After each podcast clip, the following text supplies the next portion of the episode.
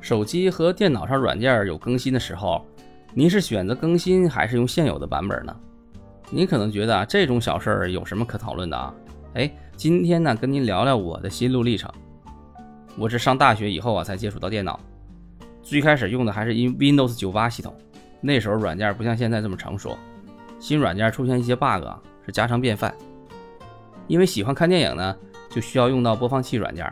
现在这类软软件很多了。腾讯呐、迅雷什么的都不错。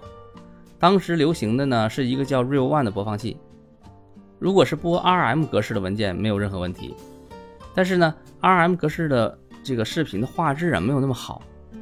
那当时高清的视频呢是 AVI 格式的，但是如果要是播放 AVI 格式呢，就需要额外的安装插件儿啊，还不是一个。那 Real One Real One 的这个版本呢，从开始的七慢慢的升到了八九十，那升级软件呢就需要重新安装插件，就很麻烦。所以我的版本啊都是比较老的。哎，我有个大学同学就不一样了，一有新软件他就尝试，有时候弄到系统崩溃，整个系统全都要重装。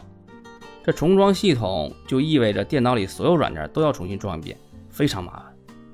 开始我还劝他别老折腾，但是他乐此不疲呀，我也不以为意。但是过了一段时间，我发现问题了。新软件的新版的这个 软件集成了之前插件的功能，不用再费事的去装插件，就能播放 AVI 格式的这个视频了。